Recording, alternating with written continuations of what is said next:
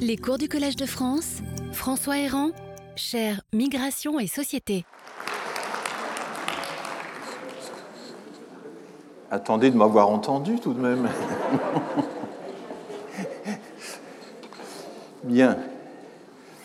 Euh, J'ai parfois du mal à caser dans l'espace d'une heure et demie tout ce que je veux dire et je ne tiens pas toujours mon programme. Donc là, je termine le cours numéro 4 et je passe au cours numéro 5. Plusieurs d'entre vous m'ont demandé si euh, je publiais, si j'avais publié un certain nombre de choses qui ont été euh, dites dans ce cours. Donc je vous signale une petite publication parue euh, début novembre. Ça s'appelle Parlons immigration en 30 questions à la documentation française pour le prix astronomique de 5 euros et quelques. Il y a en fait 33 questions et non pas 30. Le grand remplacement en est une, par exemple, il n'y a pas que ça. Donc c'est une actualisation euh, euh, des données migratoires sur un certain nombre de thèmes. C'est une réflexion aussi. C'est précédé d'une introduction un peu décousue, dont je ne suis pas très content parce que l'éditeur m'avait beaucoup pressé, mais enfin les, les 33 questions, elles, sont, je pense, très bien traitées. Ça se lit vite, sans doute en une soirée même si ça m'a coûté des mois de labeur, mais ça c'est une loi euh, normale, hein. c'est la vie du chercheur euh, qui, publie. Donc, je vous avais déjà parlé de ce livre fondateur euh, de Chaim Perelman et Lucie Olbrecht Titeka, publié à Bruxelles en en France, à Paris d'abord en 1958, et puis réédité depuis euh, X fois. Vous voyez qu'on en est à la sixième édition, donc c'est vraiment un grand classique, le traité de l'argumentation. Il existe, heureusement, si ça vous intéresse, une version condensée, l'Empire rhétorique, rhétorique et argumentation, qui est en fait un, résumé finalement euh, du traité de l'argumentation et ce traité a été également publié en anglais. Il n'a pas eu beaucoup de succès à l'étranger parce que la plupart des exemples dont il est nourri sont des exemples euh, à la littérature française classique, au théâtre de Molière, euh, aux pensées de Pascal, etc., euh, à l'Antiquité. Et donc c'est assez difficile à transposer quand même en anglais. Mais enfin, il a été traduit dans les années, à la fin des années 70 en anglais. Et il a eu quand même un grand impact auprès des spécialistes euh, des discours, de l'argumentation, de la rhétorique, etc. Il y a dans ce traité de l'argumentation, je vous, en ai déjà dit à quel point il se situe dans la tradition aristotélicienne, qu'il ravive, hein, il fait une distinction très forte entre euh, la démonstration géométrique mathématique et euh, le fait que dans la vie ordinaire, on ne peut en fait prétendre qu'à accroître le degré d'assentiment des personnes. On est finalement euh, on accroît le degré de vraisemblance des personnes, on n'est pas euh, dans le vrai euh, absolu. Et cette distinction est très marquée chez Perelman, et je vais en partie la, contester, parce qu'évidemment, je suis un homme attaché aussi à, l'art de la démonstration. Et, tout le problème, c'est ça, comment articuler la démonstration et la persuasion? La démonstration n'est peut-être pas persuasive en elle-même, enfin, elle doit jouer un rôle quand même dans le travail de persuasion, surtout quand on a affaire à un thème comme l'immigration, où euh, vous êtes dans une arène euh, où euh, toutes sortes de gens manipulent les chiffres, prétendent faire des démonstrations, apportent des démonstrations. Donc il faut réfuter parfois des, pseudo-démonstrations, il faut en tout cas étayer ces affirmations. il faut faire en sorte que la tentative pour essayer de modifier la perception d'autrui, ce ressort premier de l'action sociale, c'est essayer d'agir sur autrui, eh bien, puisse euh, tabler sur un certain nombre de garanties, de supports, et c'est ce que Toulmin, Stephen Toulmin, avait euh, écrit la même année que euh, Perelman. Il avait lui aussi écrit un, livre sur l'argumentation qui reposait un peu aussi sur cette idée qu'il y a une logique naturelle, une logique pratique, qui a parfois du mal à mobiliser la logique tout court, mais il faut bien travailler sur cette articulation. Alors, euh, plusieurs euh, colloques se sont réunis pour essayer de dresser, euh, quelques décennies plus tard, le bilan de l'apport de, Perelman et de sa collaboratrice. Et une des choses qu'on voit apparaître dans ces divers colloques, c'est que finalement, sa typologie des arguments, la typologie des, argumentaires, hein, on a parlé l'autre jour du livre de Hirschman avec ses différents types d'arguments, jeopardy, futility, effet pervers, etc. Perelman utilise un peu ces arguments, mais enfin il se méfie tellement de la euh, rhétorique classique, de la rhétorique littéraire, des fleurs de rhétorique qui avaient foisonné euh, avant lui, qu'il finalement se lance dans une typologie de l'argumentation qui a paru un peu étrange, qui n'a pas été tellement reprise, mais qui, moi, finalement, m'a intéressé. Et la, summa divisio, la, grande bifurcation euh, au sommet de son arborescence, c'est la distinction entre deux types d'arguments qui portent l'expression est un peu étrange, sur la structure du réel, les arguments de liaison qui lient des éléments différents euh, du réel et les, de, les éléments de, les arguments de dissociation qui essaient de montrer que deux choses que l'on peut confondre sont indûment confondues, elles n'ont rien à voir d'une certaine manière. Donc je vous ai mis en dessous des formules euh, familières qui d'une certaine manière euh, redisent la même chose un peu autrement. Dans les arguments de liaison, ben, tout se tient. Omnia conspirans, comme disait Leibniz, tout conspire. Et puis dans euh, les arguments de dissociation, on explique que deux choses qui ont l'air d'être identiques, en réalité, n'ont rien à voir, ou qu'une même notion doit absolument se dédoubler. Nous allons voir ça. Alors, les différents types d'arguments établissant des liaisons, ben, il y a d'abord de simples comparaisons euh, sous un rapport euh, précis, qui peut être le nombre, la force, l'influence, etc., tout ce que je mentionne ici, mais aussi le vrai, le beau, le bien, etc. Il y a toute la question de l'amalgame ou de la réduction. A est rabattu sur B. Il y a l'analogie, qui est quelque chose de différent, qui est A est à B ce que C est à D. Vous savez que dans l'œuvre de Lévi-Strauss, par exemple, l'analogie joue un rôle euh, absolument euh, central, puisque toute la mythologie, notamment, euh, met en scène des, analogies entre le monde naturel et le monde euh, humain. Je vous renvoie évidemment au cours de, d'Escola qui a, exploré tout ça euh, à l'échelle de la planète d'une façon absolument extraordinaire. Et puis, il y a les métaphores qui au fond euh, consiste à, mettre en relation euh, deux choses. Alors Aristote dans la rhétorique parle beaucoup de la métaphore. Il dit que pour qu'une métaphore fonctionne, il faut que les deux éléments mis en rapport, alors on appelle ça le thème et le fort, euh, métaphore en grec ça veut dire transport. Hein. Aujourd'hui encore, en grec moderne, vous voyez sur un camion métaphore akriaton, transport de viande. Hein. les Grecs n'ont pas de mots différents pour euh, dire transport et métaphore. Ils utilisent le même mot, qui nous paraît un peu euh, difficile à nous, mais voilà. Donc la métaphore, c'est un déplacement. Et c'est le fait de se déplacer euh, d'une réalité qu'on essaie d'expliquer, qu'on essaie de. Voilà, le thème, vers ce qu'on appelle le fort, P-H-O-R-E, qui va être donc un univers de référence davantage connu. Au fond, on ramène l'inconnu au connu. Alors, dans la question migratoire, bien sûr, on a l'Europe forteresse, l'Europe passoire, on a le tsunami, etc. On déborde de métaphores, et euh, j'y reviendrai tout à l'heure plus en détail. Euh, déjà, euh, une séance de notre séminaire a été consacrée aux métaphores aquatiques appliquées à l'immigration. Et puis, il y a des métaphores, je dirais, alors là, une réflexion un peu plus personnelle, des métaphores qui sont systématiques, qui sont envahissantes, qui, j'ai envie d'appeler ça des mégaphores. Euh, voilà, la guerre, euh, la gravitation naturelle, le marché, euh, le religieux, le théâtre, tout ça, ce sont de très grandes métaphores qui sont utilisées dans les quantités de domaines et qui ont une visée explicative. La question est de savoir, est-ce que cette visée explicative a une valeur purement rhétorique ou est-ce qu'on peut lui accorder aussi une valeur scientifique? Et c'est ce que je vais aborder. Euh, et puis, il y a, un autre registre, mais au fond, c'est bien une façon d'établir des liaisons, il y a tout un travail d'analyse des textes, euh, d'analyse des données textuelles, euh, qui aboutit à créer des outils statistiques de de rapprochement, d'objectivation du système de proximité, de distance entre les figures et entre les, entre les discours.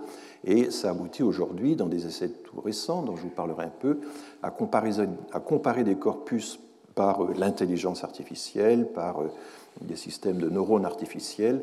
On va identifier les passages typiques euh, d'un texte, on va regarder si ces passages se retrouvent dans d'autres discours, on va pouvoir, euh, c'est un peu du multiniveau si vous voulez, en remontant les niveaux, en, élargissant les fenêtres d'observation à l'intérieur des textes, on va pouvoir euh, regarder ben, quel est le degré d'originalité d'un texte, quel est le pourcentage des thématiques euh, des discours d'Emmanuel Macron qui sont empruntés euh, à De Gaulle, à Giscard, à Pompidou, etc. Je fais référence à un livre récent qui a euh, analysé tout ça. Et l'auteur, un des deux auteurs en tout cas, donc Damon Mayafre, fait partie des invités au séminaire. Ce sera intéressant de, le suivre là-dessus. Donc voilà un peu le plan du cours d'aujourd'hui. Alors la dissociation, selon Perelman, ça consiste, et je renvoie à un livre d'Agnès Van Drees qui est entièrement consacré à ce sujet, qui a été publié à Dordrecht, euh, chez Springer, euh, dédoubler les notions. Ça consiste à dédoubler les notions ou à séparer radicalement des notions qu'on pourrait croire proches pour échapper à la contradiction, essentiellement. Et donc c'est un peu l'art du distinguo que les... Euh, euh, qu'au Moyen Âge, on, savait pratiquer. Hein. on pratiquait avec beaucoup de subtilité l'art du distinguo euh, dans les, discussions euh, des logiciens du Moyen Âge. Donc ça consiste à dire, mais attention, il y a une réalité qui est authentique, il faut se méfier des apparences, et on va dédoubler des notions en disant qu'il y a euh, une version nouvelle versus une version dépassée, ouverte versus fermée, etc., etc. Et vous avez toujours une hiérarchie entre ces deux éléments. Il y a toujours un qui est supérieur à l'autre. La laïcité est un exemple absolument typique.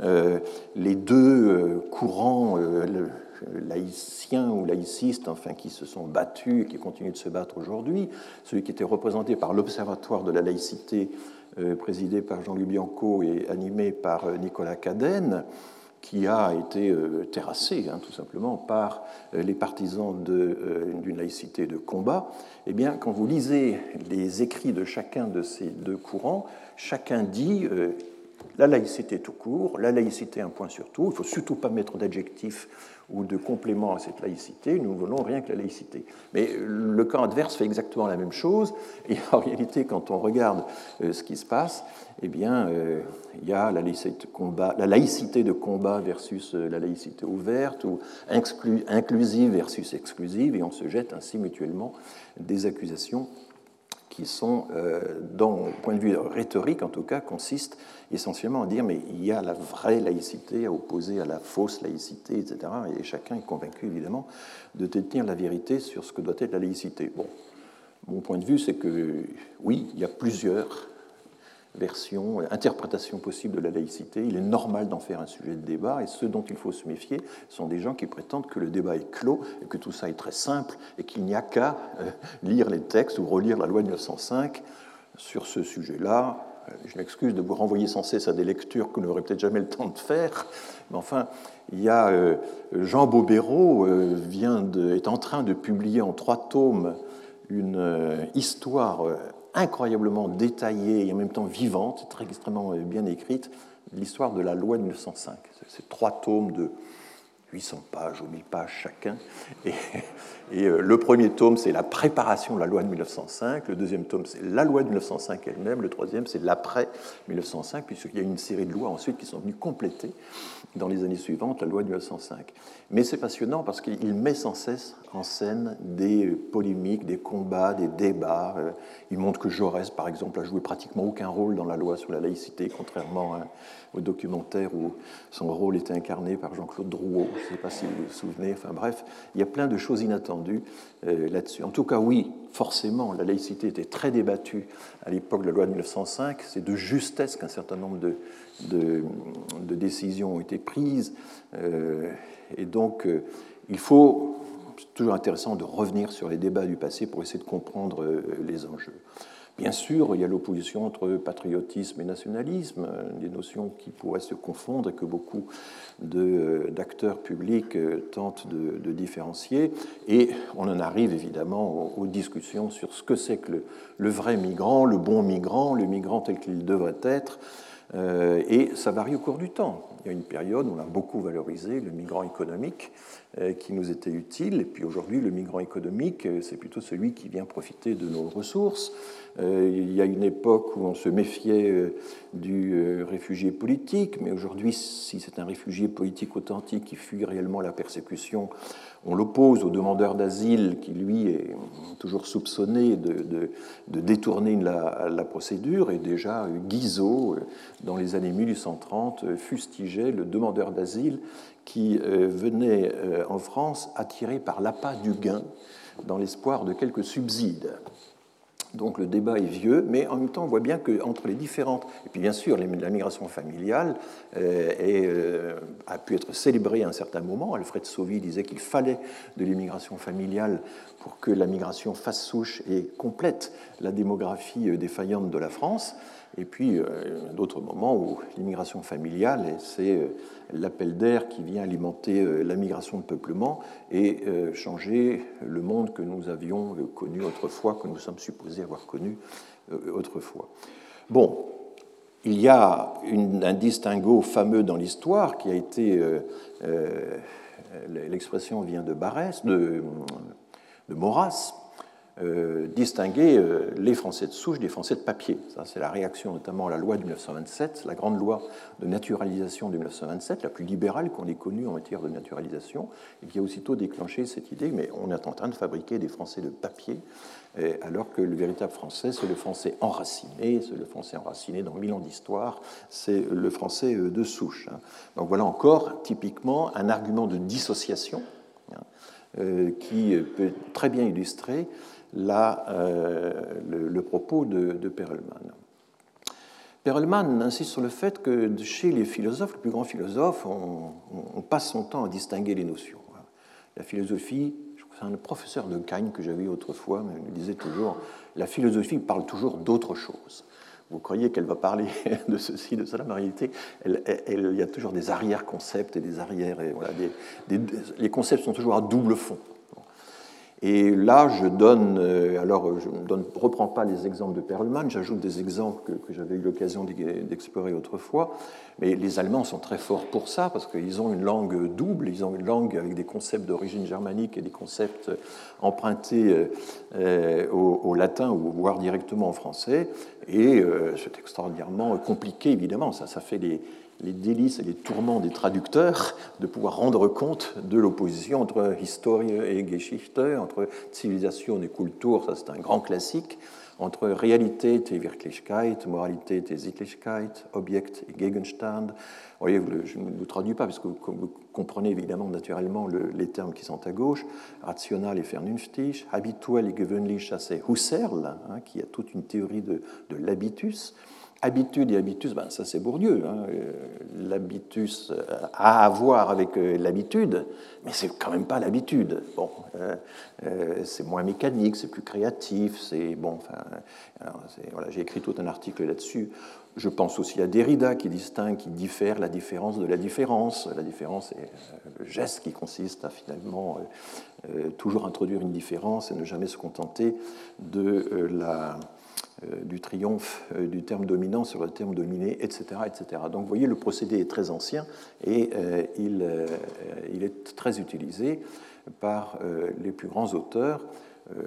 Chez Kant ou Hegel, ça varie selon les. En général, le terme latin chez Hegel est dévalorisé et c'est le terme germanique qui, est, qui domine. Bon, on a euh, un exemple extraordinaire de dissociation, c'est euh, la fameuse tribune de Régis Debray qui avait été publiée en 89, qui a été euh, augmentée à plusieurs reprises. Il y a des versions de 95, de 97. C'est très souvent cité. C'est un texte qui a été extrêmement influent. 89, c'est pas n'importe quel moment, c'est juste après l'affaire du foulard de Creil, où là, pour la première fois, on a un auteur euh, brillant, à la plume agile, euh, on n'est pas normalien pour rien, et qui euh, finalement écrit un article pour expliquer que la République française, c'est quand même autre chose que la démocratie, sous-entendue anglo-saxonne, américaine, etc. Et vous avez un peu tous les lieux communs anti-américains, finalement, qui sont développés par une superposition. Alors il y en a une soixantaine dans le texte, là je ne vous en offre qu'une quarantaine, de, de dualisme, de dichotomie. ça va très loin. En démocratie, on éteint les lumières, dit-il à un moment, ce qui est quand même un propos fort, parce que la République, en principe, n'est qu'une variante de la démocratie. Bon, donc, mais en France, nous avons la liberté plus la raison, alors qu'aux États-Unis, ils n'ont que la liberté, donc sous-entendu sans la raison. Euh, chez nous, le maître mot, c'est l'institution, là-bas, c'est la communication, etc., etc. Donc, vous voyez cet euh, exercice rhétorique absolument extraordinaire où euh, tous ces dualismes superposés, évidemment, se veulent, tendent à se, renforcer les uns les autres. Alors dans la première version, je n'ai pas réussi à vérifier parce qu'elle n'est plus accessible sur Internet, il terminait en disant que la République était virile ou mâle et que la démocratie était femme. Enfin bon, c'était... Mais ça a disparu dans les... Oui, parce que c'est ce que... Euh, euh, Bourdieu avait écrit un article très intéressant sur euh, les dualismes comme ça chez, Montesquieu, hein, la théorie du climat chez Montesquieu, le chaud, le froid, le sec, l'humide, le viril, le féminin, etc. Tout ça, se superpose très aisément et c'est ce qui alimente l'anthropologie structuraliste. Hein. Donc, euh, Montesquieu, par exemple, était absolument convaincu que plus on descendait dans les pays chauds, plus il naissait de garçons de, de, filles, de filles. Et plus on allait dans les pays froids, plus il naissait de garçons. Et c'est comme ça qu'il expliquait la polygamie des pays du Sud. Il y avait à l'équateur dix fois plus de naissances euh, féminines que de naissances masculines, sans quoi la polygamie n'était pas euh, pensable. Et c'est dans l'esprit des lois, qui est quand même un très grand ouvrage par ailleurs. Donc, euh, oui, il y a cette tendance comme ça à œuvrer, à fonctionner dans une pensée binaire, mais là c'est une pensée binaire qui, repose sur la dissociation. Vous pensiez naïvement que la République et la démocratie étaient des notions connexes, étaient des notions proches, et voilà qu'on nous explique qu'en réalité elles n'ont rien à voir, et que c'est le jour et la nuit, et que évidemment nous devons choisir l'une au détriment de l'autre. C'est qui est évidemment très problématique. Enfin, ce texte a contribué à dévaloriser la notion de démocratie par rapport à la notion de république, alors qu'on pourrait très bien imaginer qu'on puisse valoriser les deux simultanément. En pensant que la version américaine n'est qu'une version parmi d'autres. Euh, voilà, mais vous pouvez parcourir tout ça, c'est assez étonnant. Euh, alors, évidemment, le domaine où les arguments de dissociation et de compression euh, s'appliquent, et j'avais eu l'occasion déjà d'en parler il y, a, quelques années, c'est la question de, de l'islam, puisque l'argument de la dissociation consiste à dire, mais l'islam et l'islamisme sont deux choses très différentes. Je rappelle qu'au XIXe siècle, on disait l'islamisme pour désigner la religion islamique. Parce qu'on disait catholicisme, protestantisme, judaïsme, il y avait un isme euh, à la fin de, chacun de chacune de ces expressions, et donc islamisme était une expression totalement symétrique, hein. ça correspondait à un paradigme euh, linguistique. Islamisme, euh, chez Ronan par exemple, l'islamisme signifie la religion islamique. Donc quand est-ce qu'il euh, y a eu cette distinction entre islam et islamisme Je n'ai pas trouvé de texte qui documente euh, correctement cette dissociation, mais cette dissociation, elle ne va pas de soi. Il ne va pas de soi de considérer que l'islamisme, ce n'est plus la religion islamique, mais c'est une variante euh, intégriste, violente, fondamentaliste, etc., etc., de la religion. Il y a donc dans la version dissociative hein, de, l'approche de l'islam eh bien, toute une série de distinguos qui sont faits. La distinction entre le djihad spirituel et le djihad guerrier, que les spécialistes du sujet contestent. Enfin, c'est une dissociation qui est relativement récente dans l'islam et qu'on ne trouve pas vraiment euh, à l'origine. Enfin, sur toutes ces questions-là, il faudrait avoir des connaissances, comme je le dis au bas de, de la diapo, euh, des connaissances historiques, linguistiques, socio-religieuses, c'est pas facile. Hein. et, donc, euh, jeter tout ça dans le, débat public, c'est quand même euh, évidemment compliqué quand on n'a pas les bases documentaires pour pouvoir retrancher des questions aussi complexes. Bon, on va expliquer que la religion, c'est différent du sectarisme, qu'il y a un islam authentique, un islam dévoyé, etc. Quand vous parlez, ça m'arrive de temps en temps, à des responsables musulmans qui luttent contre les, mouvements djihadistes, et évidemment, ils tiennent des discours de dissociation qui sont, qui sont très forts. Ça n'a rien à voir. Nous n'avons rien à voir avec euh, les valeurs dont se réclament, ou même les textes dont se réclament ces gens-là. Il y a eu toute la question du salafisme.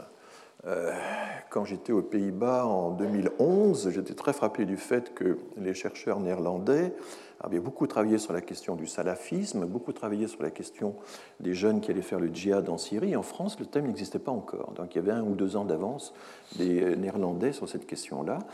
Et euh, il y avait vraiment deux écoles. Il y avait ceux qui disaient mais le salafisme, c'est une espèce de quiétisme, de quiétisme qui finalement pacifie, enfin retient les jeunes d'entrer dans la violence. Et puis d'autres disaient non, non, il y a une branche euh, terroriste du salafisme et on ne peut pas, euh, on est naïf si on pense qu'il n'y a qu'un seul salafisme. Donc vous voyez, il faut distinguer à l'intérieur des salafismes. Tous ces arguments, ce sont des arguments donc de dissociation qui évidemment, alors, compliqué parce qu'il faudrait comparer ça avec également d'autres religions. Vous avez un très grand nombre de mouvements religieux, évidemment, que ce soit au sein du judaïsme, du christianisme, euh, etc., où vous avez euh, un certain nombre de ces confusions, de ces dissociations qui sont faites. Donc la dissociation consiste à lutter contre l'amalgame, hein, qui est le grand argument utilisé. Euh, et du coup, et ça je l'avais présenté, je reprends une diapositive que j'avais présentée lorsque j'avais parlé de, d'Olivier Roy, de François Burga et de Gilles Keppel. Peut-être que certains d'entre vous se souviennent de ce cours.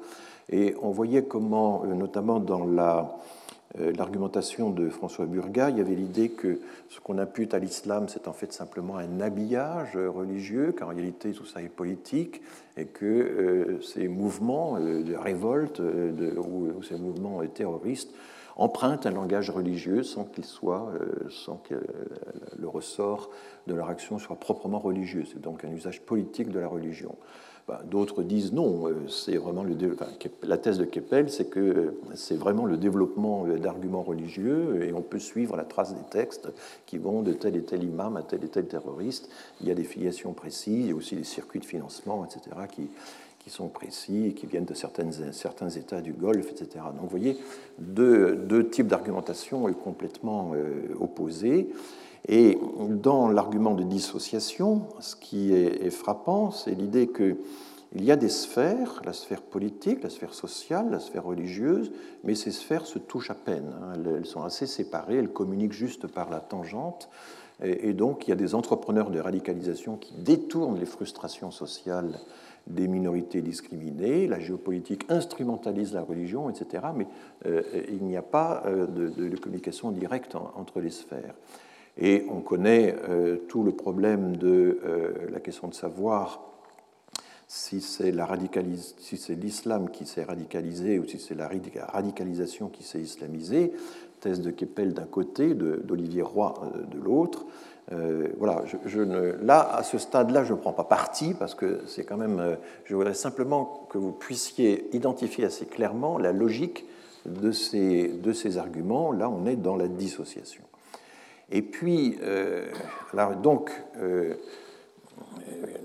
le, mot qui, pour les adversaires, d'ailleurs, va euh, résumer cette posture, c'est la dénonciation de l'amalgame. Amalgame est un mot qui, sonne évidemment très bien.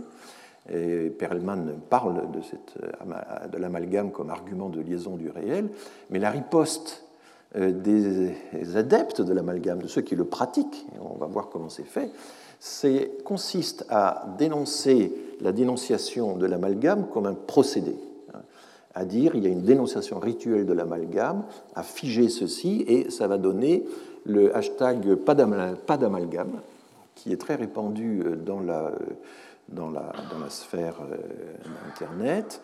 Euh, certains tournent ça en dérision en dessinant un médicament, c'est pas l'islam, etc. Donc, quand vous avez un procédé rhétorique utilisé par l'adversaire, vous pouvez dire c'est un procédé rhétorique. Vous pouvez euh, objectiver le procédé de l'autre, dire que c'est rituel. Alors là, l'allusion à la religion, la métaphore religieuse, c'est rituel. Taguieff utilise ça aussi beaucoup. Les arguments de mes adversaires sont, des litanies, par exemple. Il aime bien ce mot-là.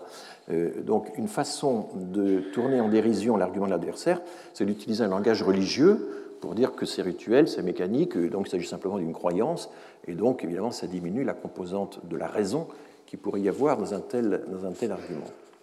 Alors c'est très puissant, ça, hein, de dénoncer le procédé d'autrui euh, par des euh, tournures de ce genre. Je vous cite un hashtag parmi bien d'autres, et c'est reparti pour un tour, les laudateurs du pas d'amalgame nous rejouent leur petite musique, elles commencent à nous lasser, donc vous voyez ce, genre de... de euh, donc la mécanisation, en quelque sorte, la déshumanisation, la dérationalisation des procédés rhétoriques chez l'autre, parce qu'on est très lucide sur les procédés rhétoriques utilisés par autrui, mais beaucoup moins évidemment sur les procédés qu'on utilise soi-même. Et c'est ce qui, c'est le problème de la lucidité croisée. Hein. Euh, ben, bon, là j'anticipe sur une diapositive suivante, mais enfin, il y a des gens qui dénoncent les amalgames. Euh, avec Hitler, avec le nazisme, etc., mais qui par ailleurs peuvent très bien dénoncer les collabos du djihadisme en mettant un cas à collabo. Donc euh, quand vous lisez toute cette littérature polémique, euh, héristique, enfin très très violente, vous apercevez que constamment les gens reprochent à leurs adversaires des procédés que finalement, sans trop s'en rendre compte, ils utilisent eux-mêmes. Alors, nous allons voir l'argument opposé, donc, qui est la compression, qui est euh, l'amalgame, qui est ben, l'idée que tout ça se tient. Et euh, Geert Wilders, euh, le président du, Parti de la Liberté, qui est le grand, qui était, il un peu concurrencé maintenant, le grand parti d'extrême droite aux Pays-Bas, avait déjà dans les années, à la fin des années 2000, aux alentours de 2008-2009, il avait un, un leitmotiv, il n'y a pas d'islam modéré vous retrouvez la même chose chez Zemmour. Hein. Il n'y a pas de, distinction à faire entre un islam modéré et un islam euh, euh, violent ou extrémiste. En réalité, l'islam, c'est un bloc, et il y a un continuum entre les deux formes d'islam. Il n'y a pas d'islam modéré. L'islam n'est pas une religion, mais c'est une idéologie politique. Alors, Wilders a beaucoup insisté là-dessus, et de très nombreux auteurs ont repris euh, cette formule. D'ailleurs, assez intéressant de voir qu'un certain nombre d'intellectuels néerlandais ont beaucoup fréquenté les milieux parisiens, l'inverse est moins vrai, et euh, il y a des circulations euh, d'arguments tout à fait clairs entre les deux pays. Wilders, notamment, est connu aussi pour avoir, à plusieurs reprises, considérer que le Coran était un, livre aussi euh, dangereux que Mein Kampf, et de même que Mein Kampf est interdit aux Pays-Bas, il faudrait interdire le Coran. C'est un amalgame qui évidemment euh, euh, assez... qui, il a été... il y a eu un procès contre lui, mais au nom de la liberté d'expression, il a été relaxé en France, je ne sais pas ce que ça donnerait, un tel, euh, un tel procès. Euh, assimiler le Coran à Mein Kampf, mais Wilders l'a fait ouvertement et, de façon systématique et, et voilà, enfoncer le clou en quelque sorte. Bon, alors il y a les historiens ou les philosophes qui se piquent d'histoire. Euh, les origines de l'islam, c'est une affaire assez compliquée. On aura l'occasion d'en parler l'année prochaine puisque je vais consacrer mon cours au lien entre migration et religion. Donc on va essayer d'explorer un petit peu aussi, finalement, un peu ambitieux, mais ce que c'est que la religion, comment ça fonctionne. Euh, et euh, notamment la question euh, très controversée des origines de l'islam, puisqu'il se déroule à peu près 80 ans entre la mort de Mahomet et les récits qui commencent à, se cristalliser sur Mahomet et sur son message. Donc un certain nombre de gens expliquent que l'islam eh ben, finalement est une religion guerrière dès le départ, qu'elle a toujours été, voilà, qu'elle contient la violence dans l'œuf en quelque sorte, et que par conséquent l'islam d'aujourd'hui c'est encore l'islam euh, naissant, c'est la même chose, il y a une continuité totale, c'est toujours la, liaison euh, établie entre, entre les deux. Et, du coup, tout ceci est transposé dans l'individu à partir du moment où il y a des intentions, un profil, eh bien, ça vous est conduit à l'acte presque, presque, automatiquement. Et évidemment, c'est un argument de qui est euh, très puissant parce qu'il repose sur euh, la peur. Il faut se méfier évidemment de, ce qui est d'une menace qui existe dans l'œuf. Et donc euh, la, vision, c'est celle de Cassandre, qui évidemment chaque fois qu'il y a un attentat terroriste considère que sa prophétie est, confirmée. Et tout ça est très déterministe. Je suis assez frappé en lisant certains textes de voir à quel point, d'une certaine manière, il y a une espèce de fatalisme qu'on a l'habitude d'attribuer à l'islam. C'est assez curieux. C'est écrit, c'était écrit. Il suffit de lire le Coran et vous comprenez les attentats d'aujourd'hui. Hein. Il, y a un côté euh, fataliste.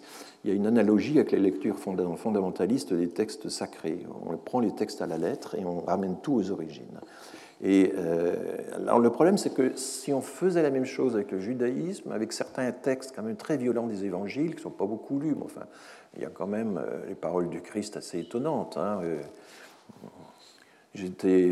j'avais faim et vous m'avez nourri, j'avais soif et vous m'avez donné à boire, j'étais un étranger et vous m'avez accueilli. Ça, c'est la première partie du discours du Christ, mais la deuxième partie, c'est euh, et ceux qui m'ont pas donné faim, on les jette aux flammes de l'enfer, et ceux qui n'ont pas donné à boire, etc. Et donc, on voue aux flammes de l'enfer ceux qui n'ont pas fait ça. Alors on se dit, c'est bizarre, c'est un discours de charité absolument extraordinaire. Toute la première partie du discours est, admirable, le Christ comme opérateur euh, universel, tout ce qu'on a pu faire à, l'un de ceux-ci, parce que les disent, enfin, on vous a jamais donné à boire, on vous a pas. Oui, mais chaque fois que vous l'avez fait un de ces petits, c'est comme si vous l'aviez fait à moi. Donc c'est le Christ comme opérateur universel, pas, de, la charité.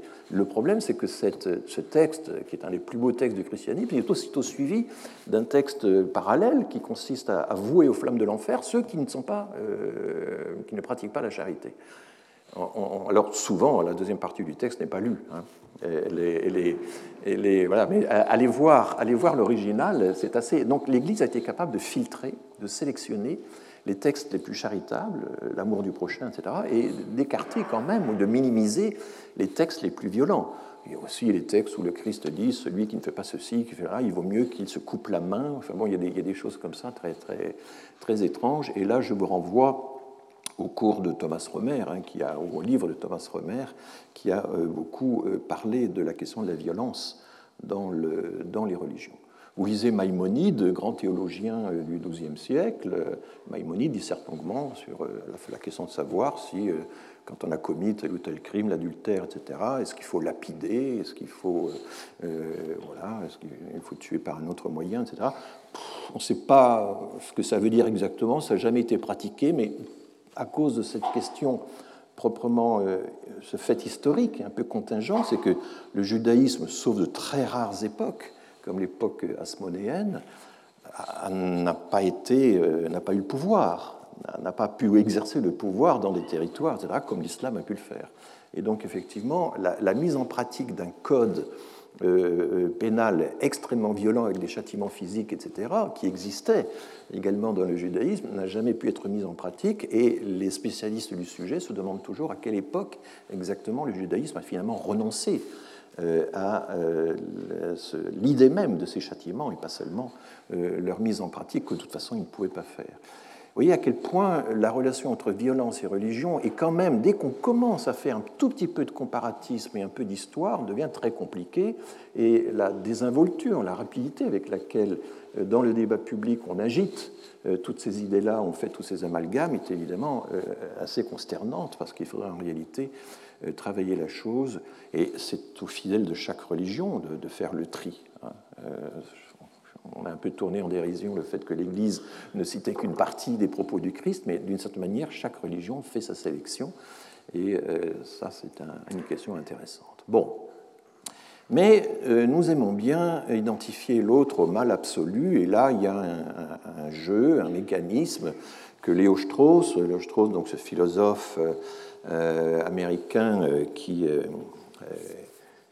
décédé dans les années 70, je crois, et qui euh, a été le premier à, désigner. Il utilisait l'expression latine par dérision, reductio ad Hitlerum, ça consiste à, ramener euh, euh, l'adversaire d'une façon ou d'une autre au mal absolu, à Hitler. Et c'est ce qu'un juriste de Yale a, formulé en 90, c'est la fameuse loi de Godwin, dont l'énoncé est le suivant. Plus une discussion en ligne s'allonge, plus la probabilité d'une comparaison avec Hitler ou le nazisme s'approche de 1, c'est-à-dire de 100%. Alors on pourrait dire qu'il faudrait encore allonger la loi de Godwin, et euh, il y a toute une série d'autres expressions qui veulent dire à peu près la même chose. La comparaison avec les années 30, les années 40, les années sombres de notre histoire, qui est devenue une locution figée, l'occupation, la collaboration, la Gestapo, les SS, les rafles, la Shoah, etc. Euh, euh, donc en France, on parle de la loi de Godwin. Dans les pays anglo-saxons, on parle du point Godwin, du moment où on bascule dans l'amalgame qui arrive, finit toujours par arriver à un certain moment dans une discussion en ligne. Et on va en voir euh, des exemples. Alors, un exemple bien connu, c'était Marine Le Pen assimilant les prières de rue à l'occupation. Il y a eu un procès là-dessus. Et elle a dit non, non, je pensais occupation avec un petit O et pas avec un grand taux. Eh bien, le tribunal, ne sachant pas trop quoi penser de cet argument, l'a relaxé. Donc, vous voyez à quel point majuscule, minuscule, ça compte. Hein. Expliquez ça à vos enfants, hein, euh, que l'occupation et l'occupation, c'est pas la même chose selon qu'on met. Euh, voilà. Euh, alors, Yvan Rioufol, qui a une, de, longue date un éditorial dans le Figaro, l'exercice extraordinaire qui consiste à réécrire le même éditorial depuis 20 ans avec des variantes. J'admire, hein, vraiment. Je, donc, euh, eh bien, par exemple, les islamo-gauchistes sont des, des, collabos, mais collabo est écrit avec un K, et donc évidemment l'allusion est complète, c'est pour ceux qui n'avaient pas euh, compris. Mais j'observe que le point Godwin, la Godwin, existe également à gauche. Hein. Il ne faut pas croire qu'il soit le monopole de la droite ou de l'ultra-droite. Et je ne sais pas si vous vous souvenez, mais en 2007, il y a eu une grande polémique sur le projet de M. Hortefeux d'appliquer les tests ADN pour attester la filiation au moment du regroupement familial, etc. Et ça a déclenché une très très vive polémique. Euh, et là, tous les arguments à Hitlerum ont été utilisés, hein, parce qu'il y a la génétique, la génétique euh, telle qu'elle a été utilisée par le, nazisme, etc. Enfin, il y a eu une, propagation d'arguments extrêmement. Et on a vu aux surprises Charles Pasqua, qui euh, euh, a fait une déclaration du genre, mais nous autres gaullistes, nous n'avons pas la mémoire courte, nous nous souvenons très bien euh, des années noires, c'est l'expression qu'il a utilisée, où euh, le nazisme avait utilisé la génétique pour dominer les populations, etc. Donc Charles Pasqua, qui était quand même évidemment un homme se revendiquant tout à fait de, la droite, son, voilà, revendiqué, hautement revendiqué. Euh, mais il y avait aussi dans sa revendication l'idée de nous autres gaullistes, évidemment, euh, une revendication identitaire d'un autre type.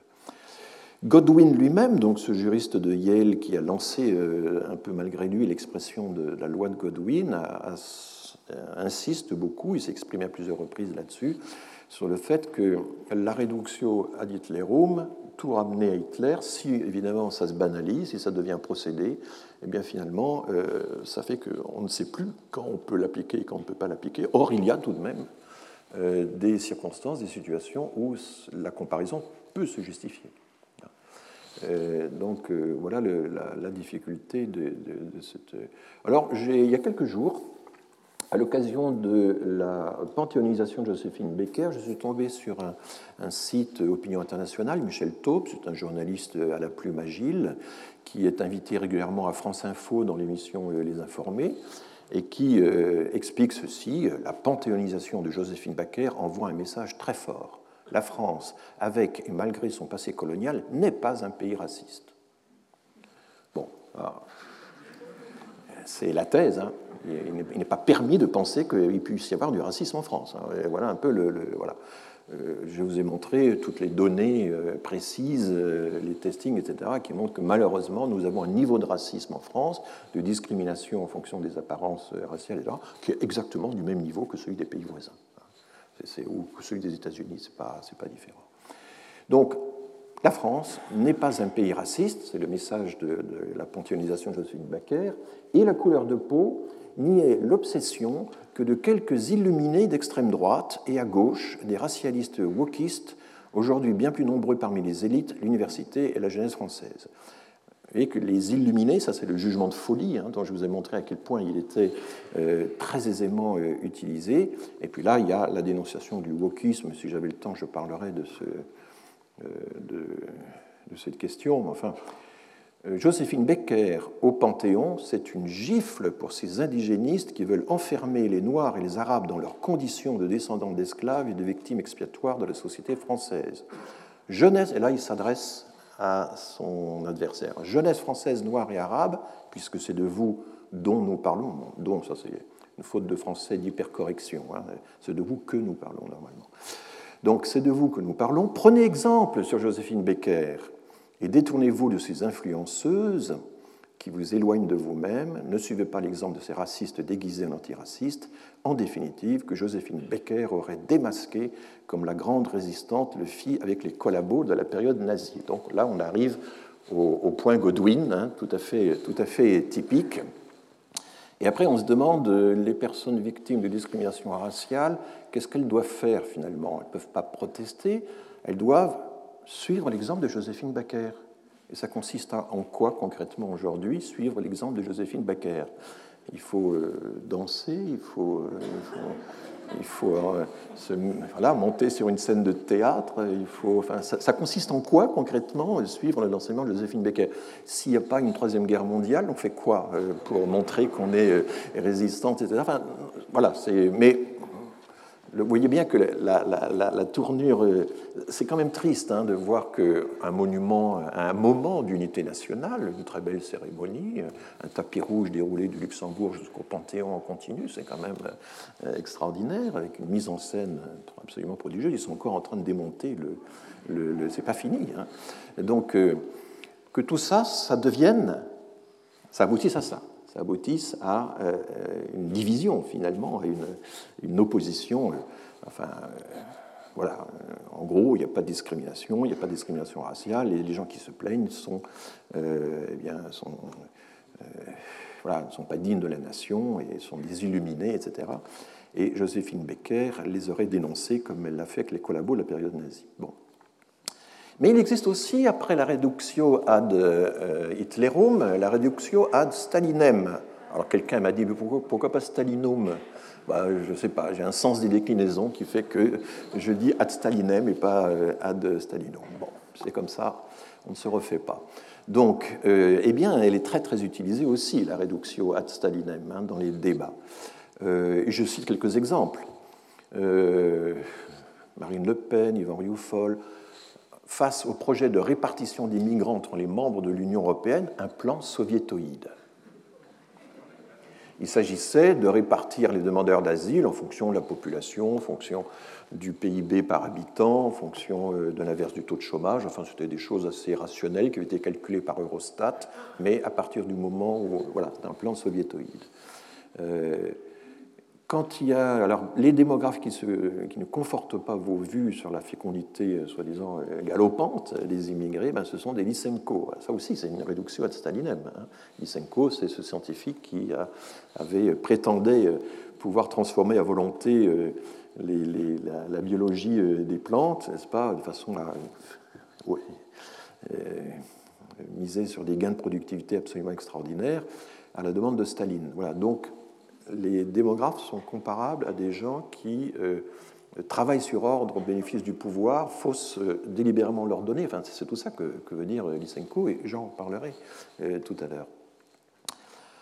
une action en justice contre les propos racistes, c'était à propos justement d'un des nombreux procès de Zemmour, ben, c'est forcément un procès de Moscou. Et voilà. Et alors, on a, j'ai trouvé, comme ça, au hasard de mes lectures, je, lis tout, hein, c'est terrible, Elisabeth Lévy euh, dans Causeur, qui réplique à Laurent Geoffrin dans Libération, qui avait essayé de faire un article essayant de ramasser un petit peu ce qu'il y avait de commun entre toute une série d'auteurs. Il avait dressé en quelque sorte des listes. Et elle lui réplique en disant, voilà, en le qualifiant de commissaire politique, qui dresse des listes de néo-réactionnaires.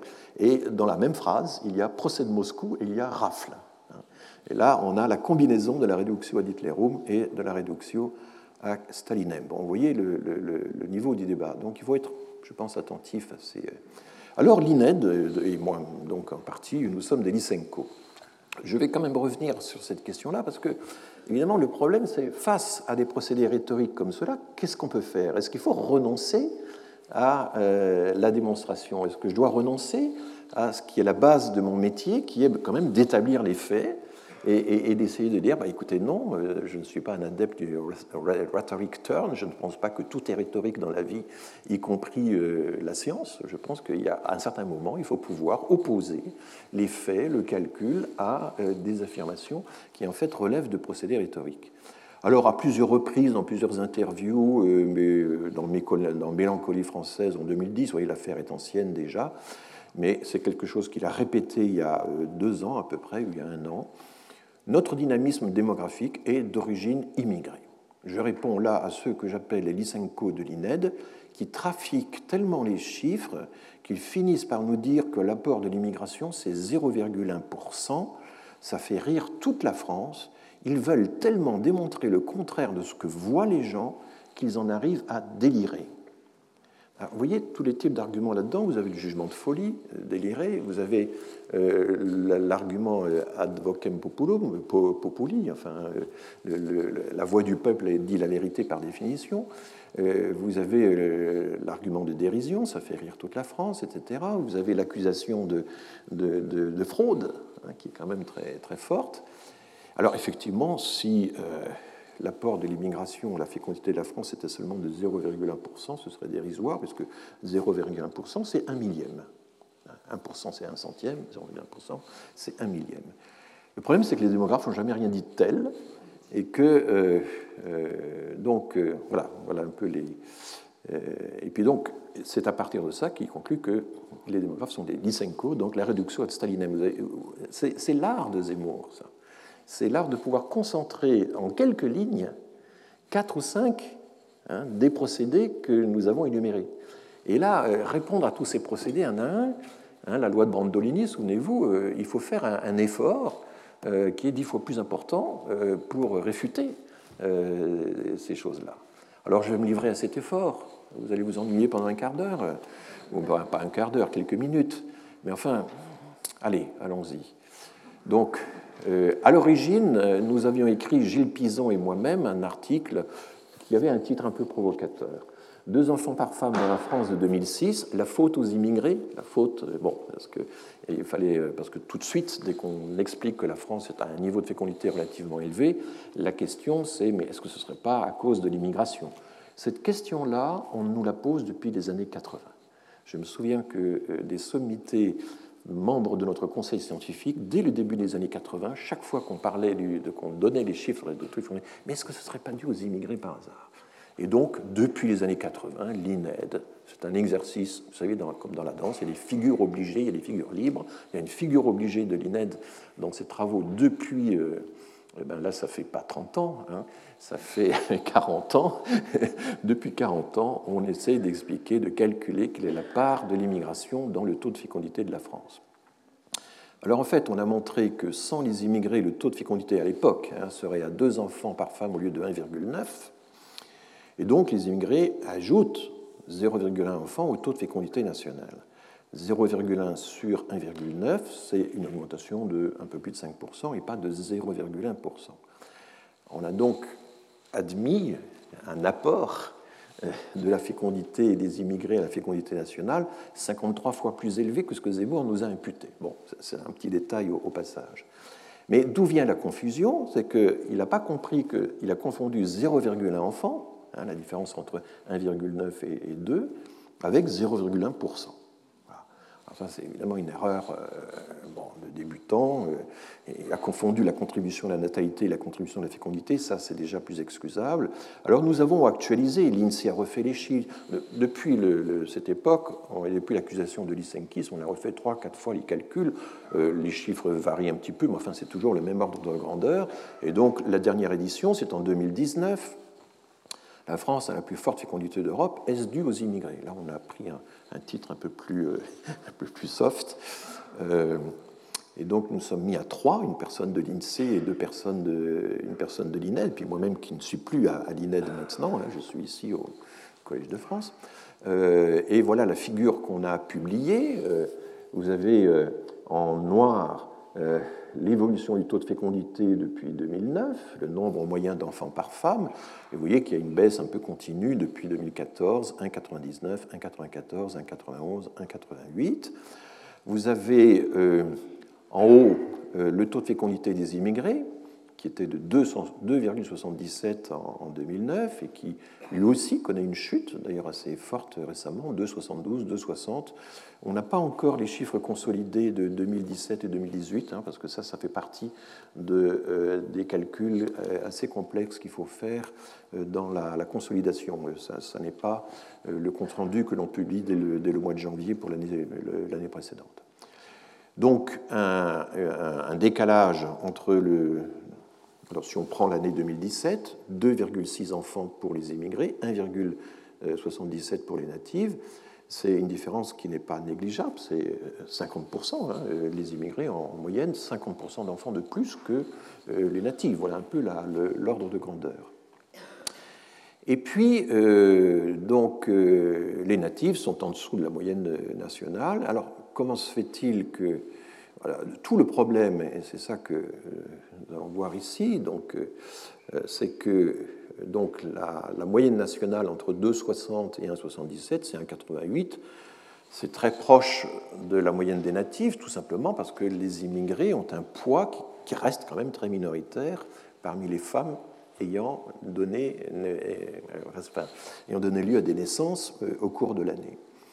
Et si on essaie euh, de regarder, vous voyez, on peut tracer le graphique comme ça. Euh, voilà, les immigrés, c'est 12% de, des mères euh, de l'année, les natifs, c'est 88%.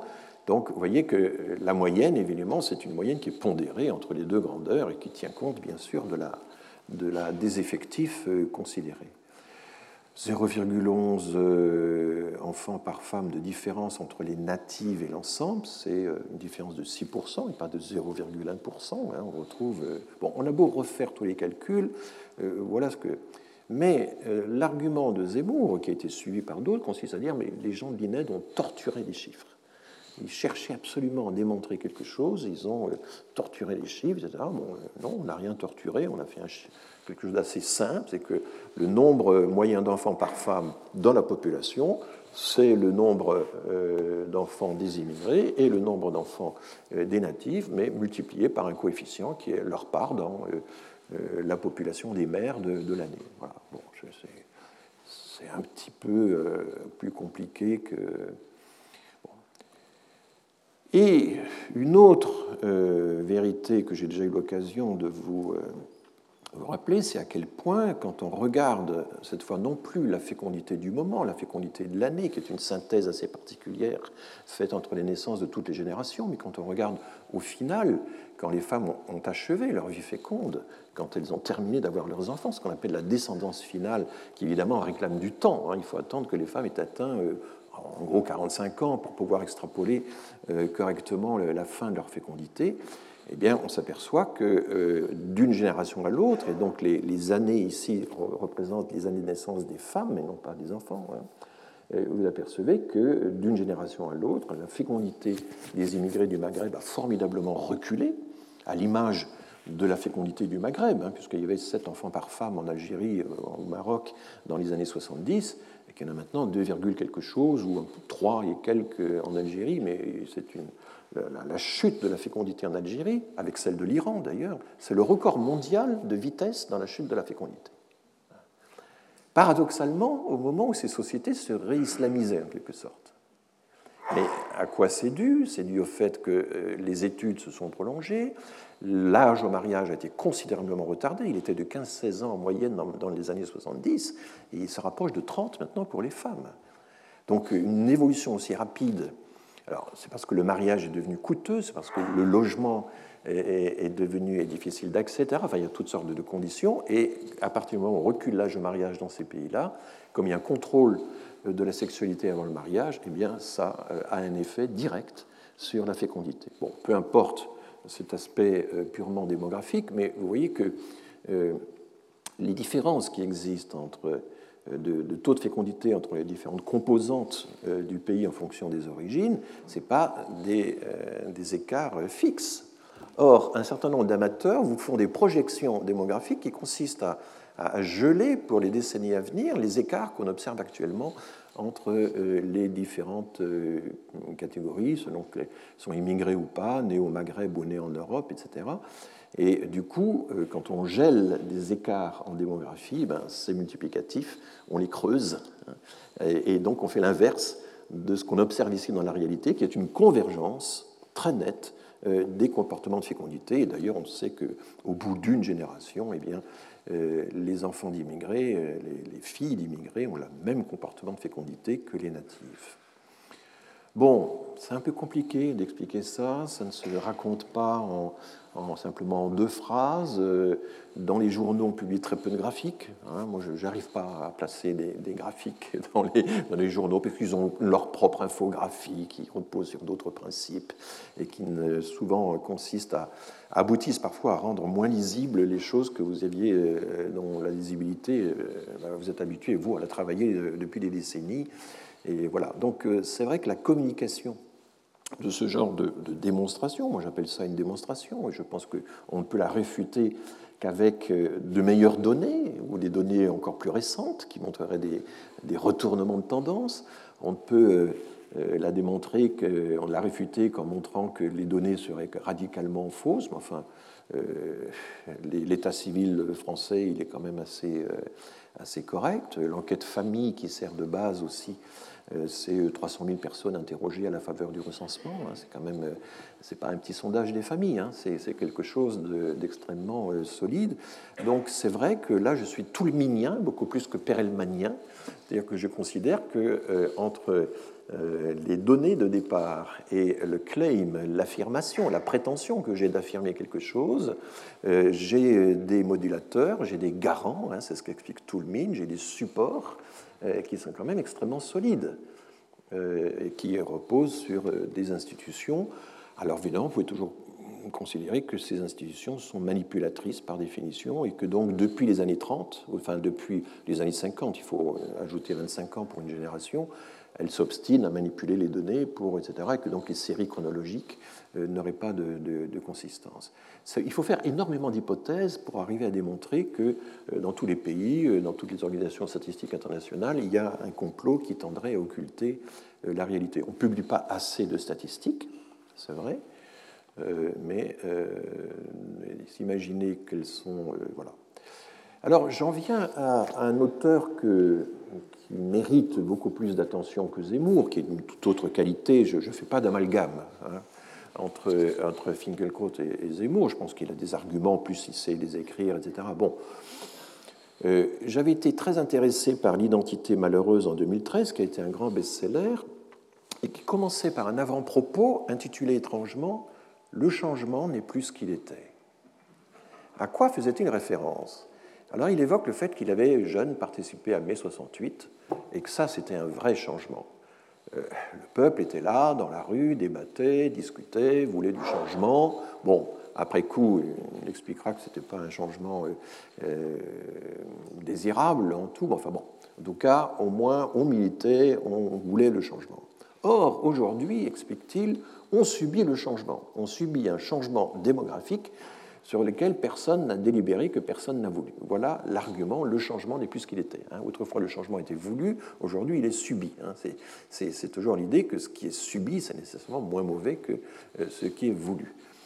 Euh, là, je renvoie à tout le travail de Ruth Amossi aussi sur ce qu'elle appelle les lieux, les lieux communs. Hein. Euh, voilà, l'actif, c'est moins bien que le passif, par exemple l'unité, c'est mieux que la multiplicité, etc. On a comme ça toute une série de lieux communs, de, raisonnements de base qui peuvent changer d'une société à l'autre. Hein. Il y a des sociétés qui préfèrent la multiplicité à l'unité. Enfin, L'Antiquité, par exemple, préférait l'unité, etc., etc. Donc il y a des lieux, et là, quand le changement est subi, eh bien, euh, il y a quelque chose de négatif. Et il donne comme exemple, Alain Finkielkraut donne comme exemple, le regroupement familial décidé... Euh, euh, de façon totalement inopportune, aveugle, inconséquente dans les années 70, qui a changé la société sans débat. Voilà l'argument de, l'avant-propos. Alors, il y a toujours cette idée, la faute à qui hein, Parce que selon les, auteurs, selon les, mouvances dans euh, toute cette pensée euh, ultra, c'est la faute à Chirac, c'est lui qui a autorisé le regroupement familial lorsqu'il était Premier ministre C'est la faute à Giscard, puisqu'il était président de la République à ce moment-là. C'est la faute au Conseil d'État, qui en 1978 a rendu la régistie, qui a considéré que la vie de famille était une liberté fondamentale. Bon, il y a des cibles qui peuvent varier, mais il y a tout un courant d'extrême droite qui systématiquement prend Jacques Chirac comme cible, comme étant responsable du regroupement familial et donc responsable de la catastrophe euh, migratoire euh, qui euh, donc a été enclenchée à ce moment-là. C'est toujours l'idée, il y a quelqu'un qui a ouvert les vannes. Hein. Il y a un phénomène naturel, ils étaient tous là à la porte, ils attendaient de, pouvoir entrer. Il y avait un, barrage, il y avait voilà, qui, retenait tout ce flux, et puis il y a quelqu'un qui a ouvert les vannes, n'a pas mis le doigt sur la fissure. voilà, enfin, c'est toujours ce thème euh, la. Et ouvrir les vannes, c'est une expression qui est assez typique parce que c'est à la fois. Il y a quelque chose de mécanique, de naturel, etc. Et en même temps, il y a quand même une intervention humaine. Il y a à la fois de la nature et du complot. Il y a un mix de nature et de complot, et c'est ça qui fait le succès de ce genre de, dénonciation. Alors, Finkelkraut, c'est ça sous une forme soft, hein, sous une forme assez élégante, sous une forme. le, le fond de l'argument, la structure de l'argument, c'est bien, c'est bien celui-là. Et là, euh, le démographe qui a un petit peu le sens de l'histoire, il y a beaucoup de démographie historique de très grande qualité, s'est dit, au fond, c'est vrai, les changements démographiques, il y en a eu beaucoup au cours de l'histoire, est-ce qu'ils ont été voulus? Et il y a tout le problème euh, des conséquences de l'action. Hein. C'est euh, dans les années 60 que les chercheurs américains ont distingué ben, des effets voulus et non voulus euh, attendu et non attendu, euh, désirable et non désirable.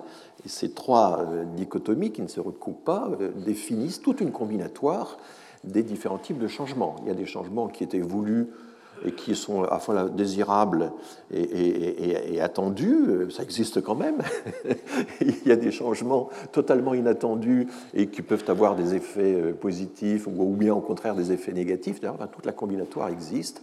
Et là, euh, le problème, c'est qu'on a eu beaucoup dans notre histoire de comportements, de politiques, d'orientation générale de la société qui ont abouti à des conséquences démographiques qu'on n'avait pas estimées. Par exemple, la France est le premier pays malthusien d'Europe, celui qui a réduit sa fécondité dès la seconde moitié du XVIIIe siècle. Euh, il y avait les, secrets de euh, la contraception s'étaient répandus dans les campagnes, disait-on. Et donc le paysan français réduisait sa descendance. il la réduisait par des méthodes très simples, hein, qui est la méthode du retrait, tout simplement. Il n'avait pas d'autre méthode que celle-là. Bon. Elle marche en probabilité. Et en probabilité, elle a réduit la fécondité. Mais on sait aussi, même si c'est un peu difficile à mesurer, que les guerres à répétition de la Révolution et de l'Empire ont également joué un rôle euh, très négatif sur euh, la vitalité démographique de la France. Et le résultat, c'est que euh, ce n'est pas nous qui avons peuplé le Nouveau Monde, c'est l'Angleterre et aussi accessoirement la Prusse, la Suède, etc qui ont euh, perdu, euh, l'Irlande bien sûr, qui ont perdu euh, un quart au moins de leur population avant la guerre de 14 pour aller peupler le Nouveau Monde, alors que nous, nous nous reproduisions de justesse. Et euh, du coup, euh, voilà, on peut faire de l'histoire contrefactuelle et se dire si les paysans français n'avaient pas été malthusiens, si on n'avait pas eu la Révolution, si on n'avait pas eu euh, les guerres de l'Empire, alors c'est nous qui aurions peuplé le Nouveau Monde. On aurait continué d'alimenter le Canada français alors qu'on a cessé de l'alimenter en 1760. Bon, voilà, Les guerres mondiales, eh bien, les guerres mondiales ont abouti à, faire appel à la main-d'œuvre étrangère pour assurer la reconstruction. Le baby-boom, c'est intéressant le baby-boom. Je vous avais dit la dernière fois, je crois, que 25% des naissances du baby-boom n'étaient pas désirées. Hein. C'est ce que les résultats qu'on obtient régulièrement quand on interroge les femmes du baby-boom. Euh, donc, ça a été un surcroît de population inattendu, 200 000 naissances de plus en une seule année en 1946, et on est resté à ce niveau pendant 30 ans. C'est ça le, baby-boom, dont l'explication n'est pas encore vraiment très sûre. Hein. Euh, ça rajeunit la population, c'est formidable. Et 50 ans plus tard, ça l'a vieilli. C'est dommage, mais, euh, parce que le baby boom était une parenthèse, certes une parenthèse de 30 ans, mais cette parenthèse s'est refermée. Et du coup, le nombre de femmes en âge d'avoir des enfants, eh bien, euh, une fois que ces femmes ont terminé leur vie féconde, tout a une fin, pas? Eh bien, ça vieillit. Euh, voilà. Donc c'est comme une hola qui remonte la pyramide des âges et qui, à la fin, euh, ben, finit quand même, va finir par disparaître. Hein, vous en serez débarrassé un jour. Bon. Donc, et puis la progression de l'espérance de vie, qui est, qui euh, vous avez dit, euh, la force, la puissance, six mois d'espérance de vie gagnés depuis les années 70, trois mois, pardon, trois ou quatre mois d'espérance de vie gagnés depuis les années 70, ça se tasse un peu en ce moment à cause du Covid, mais enfin, ça a créé tous ces effets sur l'équilibre des régimes de retraite. C'était inattendu. C'est le rapport. Il y a eu un rapport dans les années fin des années 70 pour essayer de, commencer à entrevoir les effets euh, du baby-boom sur le vieillissement, mais euh, il a fallu du temps pour en mesurer l'importance. Ça n'était pas voulu. En fait, nous passons notre temps à accueillir des surcroîts de population qui n'étaient pas voulus. Voilà, donc c'est une espèce de réponse démographique hein, à, l'idée que. Et euh, Raymond Boudon, qui est connu pour sa théorie de l'individualisme méthodologique, acceptait quelques rares exceptions à cette théorie, et notamment à citer le fait qu'en démographie, les effets de composition des euh, comportements individuels eh bien, peuvent donner des résultats euh, inattendus. C'est vraiment le cas en, démographie, et là je reviens sur la question de, savoir qui. Euh, il n'y a pas eu une décision personnelle et irraisonnée de tel ou tel président ou Premier ministre. Les choses se sont faites autrement. Et quand le Conseil d'État, en 1978, euh, déclare que le droit de vivre en famille est une liberté fondamentale, eh bien, il y a une expression juridique que j'aime bien, que j'avais citée dans ma leçon inaugurale. Il dégage un principe. Le principe était là, on n'en mesurait pas l'importance, les problèmes se posent et on dégage le principe euh, en 1978. Et du coup, il va avoir des effets qui effectivement vont être, importants.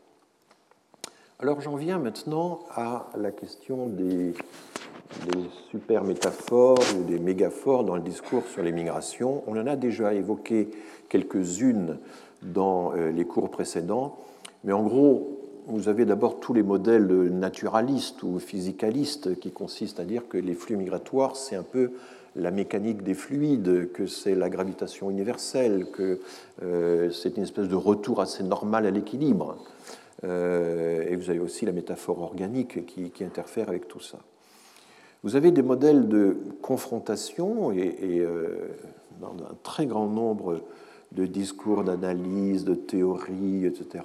Il y a toujours l'analogie avec la guerre, avec le jeu, le marché, le théâtre, le tribunal, le contrat. Je vais en parler. Il y a aussi tous les modèles de sélection dans un monde fini. Hein. c'est la théorie du bien limité. Vous vous souvenez, la semaine dernière, je vous avais parlé de cette euh, théorie qui euh, tout le monde ne peut pas tout avoir, on ne peut pas souhaiter la bonne année à tout le monde. Enfin bon. Euh, et là, on a toute une série d'exemples. Le fameux banquet malthusien. Il n'y a pas assez de couverts pour tout le monde. la barque pleine est très utilisée par les écologistes qui insistent sur la finitude du monde naturel. Le partage du gâteau, les populations de trop, toute la question des capacités d'accueil. il y aurait des capacités d'accueil que l'on pourrait, euh, qui seraient finies, dont on pourrait euh, mesurer l'importance et dont on pourrait dire qu'aujourd'hui elles sont saturées. Hein. Ça, c'est dans une vision non dynamique de la société. Les capacités d'accueil, c'est quelque chose de fixe et de prédéterminé. Je pense qu'il faut distinguer deux types de capacités d'accueil. Les capacités d'accueil structurelles. Un grand pays a plus de capacités d'accueil qu'un petit pays par la population. Un pays riche a également plus de moyens qu'un pays pauvre. Et puis euh, des politiques, des politiques qui, euh, à population égale, à richesse égale, euh, peuvent varier considérablement et qui, elles, définissent des capacités d'accueil d'un autre type. Et celles-là, elles ne sont pas mesurables scientifiquement, c'est quelque chose de politique. Voilà. Alors, les métaphores aquatiques, on en a déjà parlé dans notre séminaire, flux, afflux, submersion, tsunami, l'idée qu'il y a un écoulement du trop-plein. Il y a des variantes euh, aériennes, les hautes pressions euh, vont fatalement aller vers les basses pressions, etc. Et j'avais montré dans le premier cours qu'en réalité, la, structure, la logique globale des migrations ne suit pas du tout euh, ces courants-là. Donc je vous renvoie à Marc Bernardo, qui était venu à notre séminaire, qui a écrit un article, Petit traité de navigation dans la langue migratoire, qui fait un peu le, l'inventaire de toutes les, figures aquatiques ou liquides appliquées aux, aux, migrations. Il y a un article qu'il cite, un article britannique très intéressant aussi, sur l'idée que les sociétés, c'est des réservoirs, c'est des réservoirs qui ont des trous, il y a des robinets qui remplissent, il y a des bondes qui se vident, il y, a une jauge, il y a un équilibre, etc. Et tout ça joue un grand rôle, notamment dans les campagnes électorales, comme le montre cet article tout à fait intéressant. Euh, ah oui, alors, il y a, alors les mégaphores, parlons-en. Il y a euh, l'idée que la société, c'est d'abord un marché. Alors, ça, paraît une idée très récente, on, a envie de faire remonter ça à Adam Smith, ou de faire remonter ça à, Bourdieu, qui euh, a utilisé la métaphore du marché en permanence euh, en parlant de capital, de bénéfices, de profit, etc., etc., et en disant, mais moi je parle d'une économie générale des pratiques, je ne fais pas d'économisme. Mais enfin, son économie générale des pratiques euh, exploite les, résonances, les, harmoniques des, notions économiques correspondantes. Et donc c'est assez difficile de pouvoir dire en quoi euh, il n'utilise pas la métaphore du marché. Il faut se rappeler que dès l'Antiquité, la métaphore du marché est utilisée. Quand on interroge Pythagore, nous raconte Diogène Laërce, pour lui demander mais qu'est-ce que c'est qu'un philosophe? Ah ben, Le philosophe, c'est l'homme qui va au marché, qui observe le marché, mais qui n'achète ni ne vend. Donc il y a l'idée que la, vie sociale, le, monde à observer, c'est un marché, mais il y a déjà euh, le désintérêt, euh, le, spectateur impartial, comme disait euh, Adam Smith, qui lui n'achète ni ne vend. Voilà. mais bien sûr, vous lisez La Rochefoucauld, vous lisez Nietzsche, et là, c'est la grande découverte dont Hirschman a parlé dans Les passions, les intérêts. On découvre que tout est intéressé, que l'intérêt mène le monde. C'est la phrase phrase du XVIIe siècle, le duc de la Rochefoucauld. L'intérêt mène le monde, et donc derrière toute action, il y a un intérêt caché. Et on peut dire que la sociologie de Pierre Bourdieu, c'est essentiellement le dévoilement de l'intérêt caché, y, compris et surtout dans des pratiques qui pouvaient paraître désintéressées, comme l'art, la religion, la philosophie, etc., euh, etc., où là, euh, dévoiler l'intérêt caché chez des gens qui euh, s'affichent désintéressés, là, évidemment, c'est l'exploit suprême quand on est capable de faire ça. Mais donc voilà, euh, et, là, l'idée, c'est quand euh, tout finalement est une affaire de marché, y compris la religion, par exemple. Vous lisez les articles de Bourdieu sur la religion, tout est une affaire de, marché, de bénéfice. Mais Max Weber utilisait déjà le, procédé. La religion a le monopole de l'administration des biens de salut. Voilà une phrase à la Max Weber qui est typique. Et le problème, c'est, et là j'anticipe sur le religieux qui se trouve un peu plus loin, c'est que euh, euh, quand deux grandes mégaphores se, croisent, comme le marché et le religieux, euh, il y a l'idée que parler du marché, parler du religieux, ça consiste quand même à dévaloriser un peu le comportement en question. C'est une rationalité, ça réduit à une rationalité d'un certain type, qui est la recherche de l'intérêt ou qui est la croyance, l'illusion. Hein, c'est tout le, voilà. Le jeu, bien sûr, est une très grande métaphore constamment utilisée. On ne peut pas, en économie, en sociologie, se passer de ces notions. L'acteur, on parle de l'acteur, on parle des rôles qui sont joués, etc. Si, vous voulez essorer euh, la sociologie et l'économie des métaphores du jeu, si vous voulez enlever le mot stratégie de la, sociologie de Bourdieu, il ne reste rien. je veux dire, vous, le dépouillez d'un de ses principaux attraits. Et il y a eu une époque, dans les années 90, euh, où à peu près un article sur trois en sciences sociales avait le mot stratégie dans son titre. C'était le cas en anthropologie et c'était le cas en, économie, mais aussi en, sociologie. Tellement l'idée que du jeu, pas comme, comme, explication, alors du jeu compétitif et, en même temps du jeu d'intérêt, puisque ces mégaphores évidemment euh, communiquent. La guerre, la guerre est une très grande métaphore constante on ne peut pas. Euh, alors là, euh, j'en parlerai tout à l'heure, le livre de Lakoff euh, est tout à fait essentiel là-dessus. La guerre est une grande métaphore. On peut, n'avoir jamais fait la guerre soi-même, mais en fait, on l'utilise constamment, y compris dans les discussions intellectuelles. On utilise constamment des références à la guerre, au combat, à l'occupation, etc. Et bien sûr, dans la, question migratoire, vous avez sans cesse ces métaphores guerrières qui sont qui sont invoqués. Le théâtre, évidemment, c'est un rapport avec le jeu, mais enfin, ça, c'est une très très vieille affaire. Hein. Vous savez que Auguste, l'empereur Auguste, sur son, lit, de mort, a cette phrase fameuse La comédie est finie, vous pouvez applaudir. Et bien sûr, on a tout le théâtre de Shakespeare, le théâtre de Calderón de la Barca, le, monde est une scène, etc. Et il y a un grand livre qui a fait l'histoire de cette grande métaphore du théâtrum mundi, le monde comme théâtre, le monde comme scène, le monde comme jeu, etc. Là encore, une mégaphore. Le tribunal, bien avant Kafka, hein, bien sûr, l'idée que tout le parcours d'un individu, c'est comparaître euh, c'est le jugement, c'est le jugement dernier, mais anticipé dans la vie quotidienne à travers toutes les instances.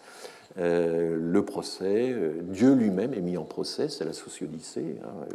Et Goffman, Irving Goffman, le grand sociologue canadien, des interactions dans la vie quotidienne, parle de la scène du jugement. Et la scène du jugement, c'est la combinaison de deux mégaphores, le théâtre et le tribunal.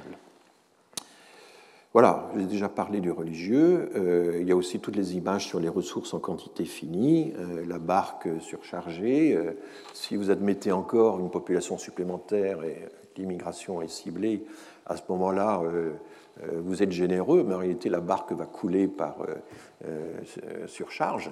Et donc, du coup, vous obtenez le contraire de ce que vous voulez. C'est l'application typique de l'argument de l'effet pervers et en même temps de l'argument du bien limité, il n'y en aura pas pour tout le monde.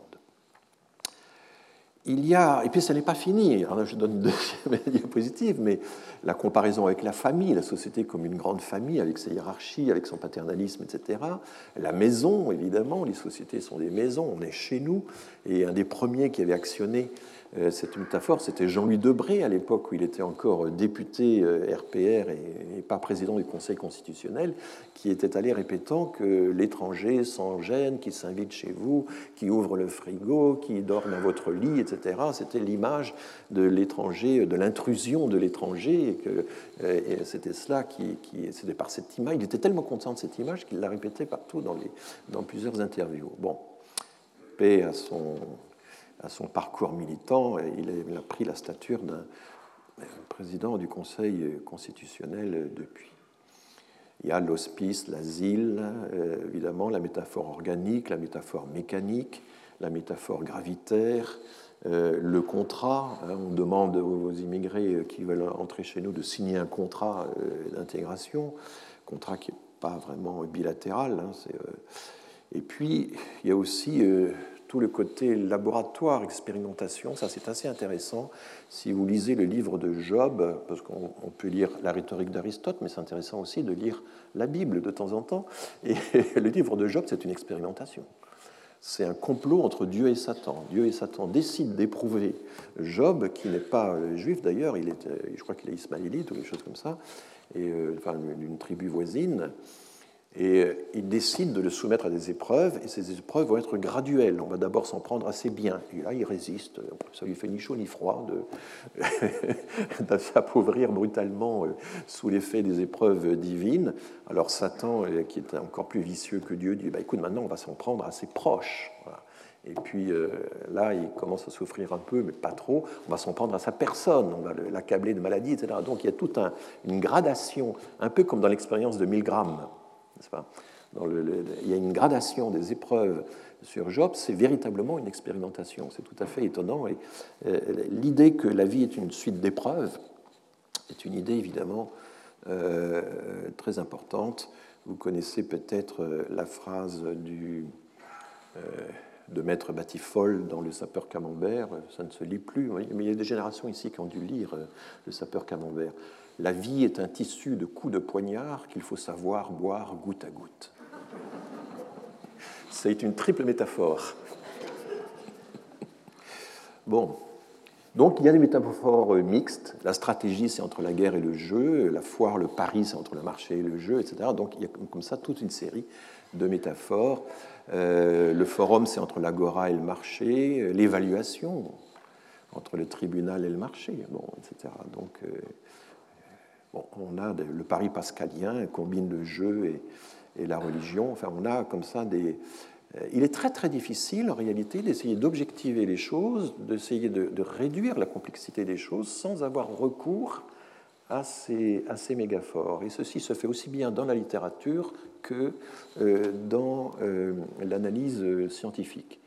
Et le problème, c'est qu'a-t-on fait une fois qu'on a ramené un domaine sur un autre domaine? Est-ce qu'on a vraiment expliqué? Est-ce qu'on s'est contenté d'une semi-explication? Est-ce que c'est réellement scientifique? Est-ce qu'on peut s'en passer? Je pose la question. Il y a un très grand classique, alors il a été traduit en français aux éditions de Minuit, Metaphors We Live By, les métaphores euh, dont nous vivons, enfin, euh, et ça a été traduit en français par les métaphores dans la vie quotidienne. C'est un grand classique qui est extrêmement lu, et c'est une théorie assez particulière, mais très bien exposée, que la métaphore est omniprésente. Elle est présente absolument dans tous les discours. Alors, en anglais, évidemment, avec toutes ces particules up, down, euh, by, etc., euh, les métaphores spatiales ont une importance beaucoup plus importante, enfin, ont une importance bien plus visible qu'en français. Euh, le traducteur a eu parfois du mal à, traduire le livre.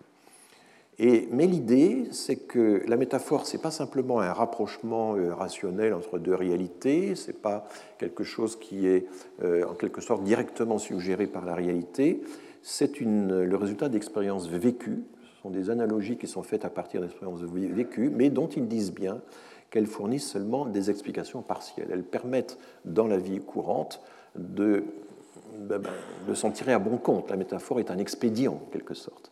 Mais il récuse totalement le fait qu'il y aurait d'une part un sens propre et de l'autre un sens figuré. Euh, il n'y a pas euh, une vision objectiviste euh, de la métaphore, pas plus qu'il y a une vision complètement subjectiviste qui serait la métaphore comme objet de passion, comme objet d'idées euh, purement subjectives, etc., ils ont l'idée qu'ils vont surmonter l'opposition entre objectivisme et subjectivisme en faisant de la métaphore une rationalité imaginative. Voilà la théorie de la métaphore. Bon, il existe de très nombreuses discussions sur la métaphore. Il y a des revues entières maintenant consacrées à la métaphore, hein, euh, pas en français mais, mais en anglais. Et voilà. Donc euh, tout le problème, c'est de savoir est-ce que ces métaphores révèlent des liaisons structurelles ou est-ce qu'elles les créent La migration comme guerre, comme occupation, comme invasion, comme subversion, comme déversement naturel, etc. etc. ce sont des créations, évidemment, ce ne sont pas euh, des euh, constats directs. L'idée que la migration rééquilibre les inégalités mondiales, par exemple, on a vu que ce n'est pas comme ça que ça se passe, effectivement. Et donc, je, pense que la métaphore, et plus encore la, mégaphore, n'explique pas, elle, transplique en quelque sorte.